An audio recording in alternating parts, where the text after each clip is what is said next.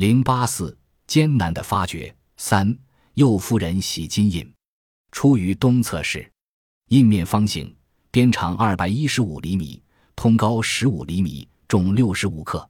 龟钮，腹中空，用于细绶。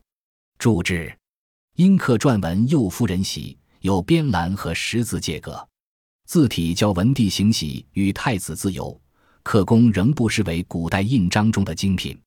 东侧是除出有右夫人玺金印外，还出土了其他三枚龟钮鎏金铜印，印文分别为左夫人印、太夫人印和不夫人印。四印分属四位为南越王殉葬的女人。四金带钩。出于西尔氏，通高十九厘米，重二百九十三克。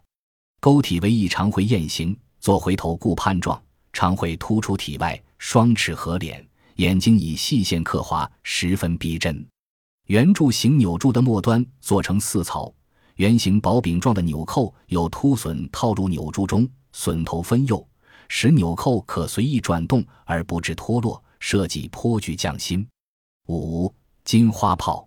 希尔氏、主观室和东侧室都有出土，半圆球形，直径仅十一厘米，炮壁极薄，由金箔片压制成型。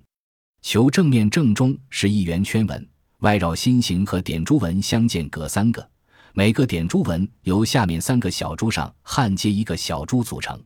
球背面中空，焊接有一根横梁，便于连缀。球正面上的纹饰都是用金丝和小金珠焊接而成，在二十倍显微镜下可看到焊接点。如此精细入微的金细工艺，在金银加工技术尚不发达的西汉，金银工艺不是中国传统有代表性的金属加工工艺，是难以想象的。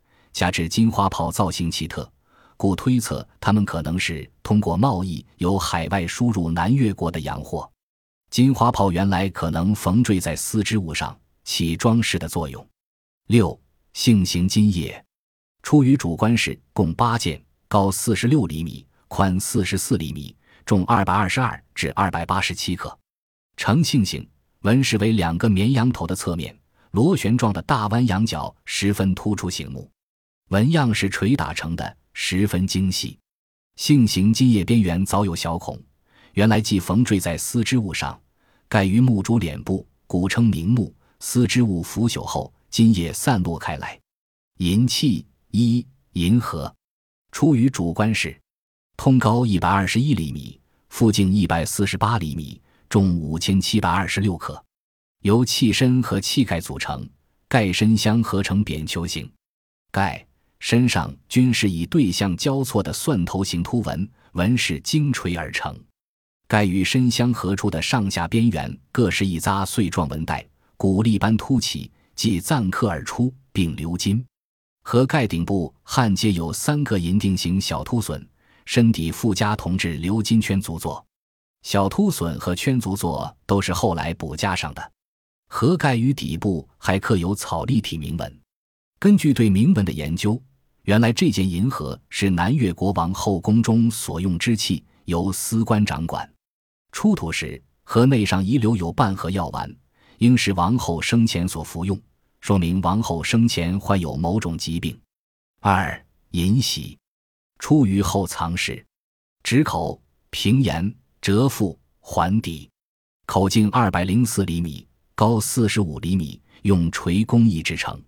由银玺口沿上的铭刻文字得知，银玺是南越王室专用的器具。三银枝。出于希尔氏，出土时装在一个漆之内，通高九十八厘米，减径六十二厘米，含银量百分之九十七强，重两千一百六十七克，铸制而成，圆筒形带盖，平底，附有两个小铺手衔环，盖面内区微鼓起，鎏金，外区分立三个 S 形鎏金立钮，是焊接上去的。四银带钩，墓内共出土七件。有五种式样，钩手有雁头形、龟头形、龙头形和蛇头形数种，其中东耳式、主官式和东侧式出土的三件非常精美。